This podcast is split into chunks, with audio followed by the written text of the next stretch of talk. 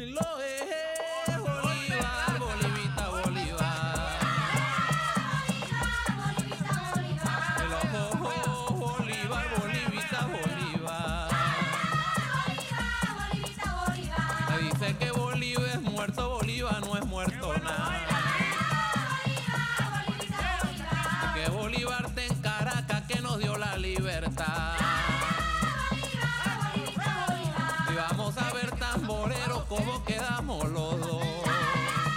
Los brujos de Chávez, la magia como prolongación de la política.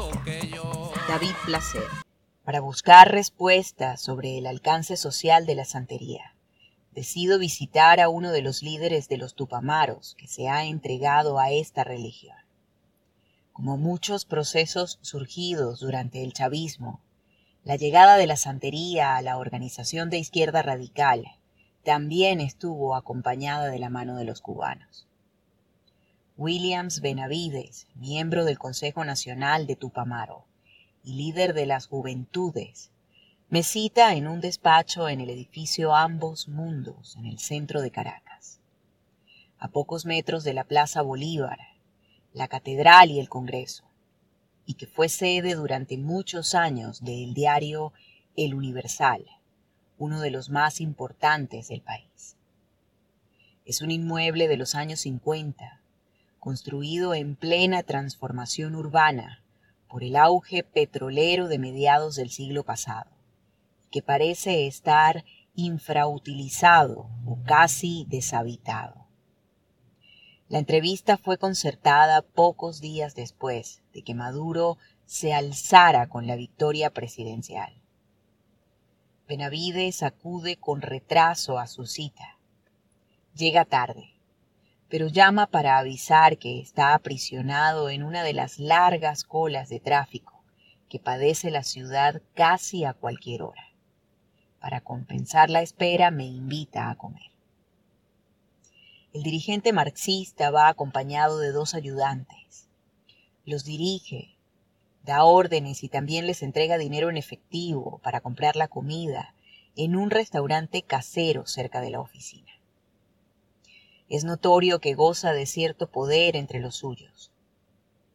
Benavides parece desconfiado, pero poco a poco se va abriendo y no tiene reparos en reconocer que los tupamaros son un movimiento armado y que saldrán a la calle para evitar el regreso de la derecha.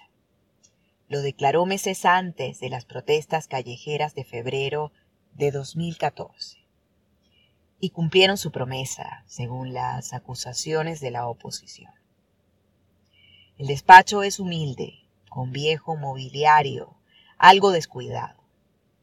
En la entrada da la bienvenida el rostro de Tupac Katari, el indio Aymara que organizó un ejército de 40.000 hombres para tomar la ciudad de La Paz y liberarla del dominio español, pero que fracasó en su intento. También está impresa la frase que se le atribuye antes de su ejecución en manos del ejército español. Muero, no importa, pero algún día volveré hecho millones. Los tupamaros son más que un grupo armado. Obtuvieron en las últimas elecciones presidenciales 226 mil votos en todo el país. Pesar de que dan apoyo al gobierno, lanzan críticas sobre su gestión. Cuestionan que el partido de Chávez y Maduro, el PSUV, se haya convertido en una mera maquinaria electoral y que no haya dado el giro definitivo hacia la izquierda. Sobre la pizarra blanca en la que se explican sus tácticas políticas, permanece una frase escrita en una reunión anterior. La mejor política es atacar al enemigo. Estados Unidos valoró la posibilidad de considerar a los tupamaros una organización terrorista, un extremo que no se concretó, para desgracia de sus integrantes. Eso hubiese sido un orgullo porque demostraría que estamos en la causa justa. Públicamente se dice que somos malandros, pero lo que hacemos es intentar evitar que la derecha regrese al poder, explica Benavides. Desde su fundación, la organización marxista-leninista no aceptaba ni elementos religiosos ni integrantes que profesaran públicamente algún tipo de fe. Eran los días en los que se tomaba con la máxima literalidad aquella sentencia de Karl Marx. La religión es el opio de los pueblos. Pero hoy las cosas han cambiado radicalmente. Varios dirigentes del partido con cargos de responsabilidad son abiertamente santeros, algunos de ellos sacerdotes babalaos, y tienen relación permanente con los máximos jerarcas de la santería de otros países. Los brujos de Chávez, la magia como prolongación de la política. David Placer.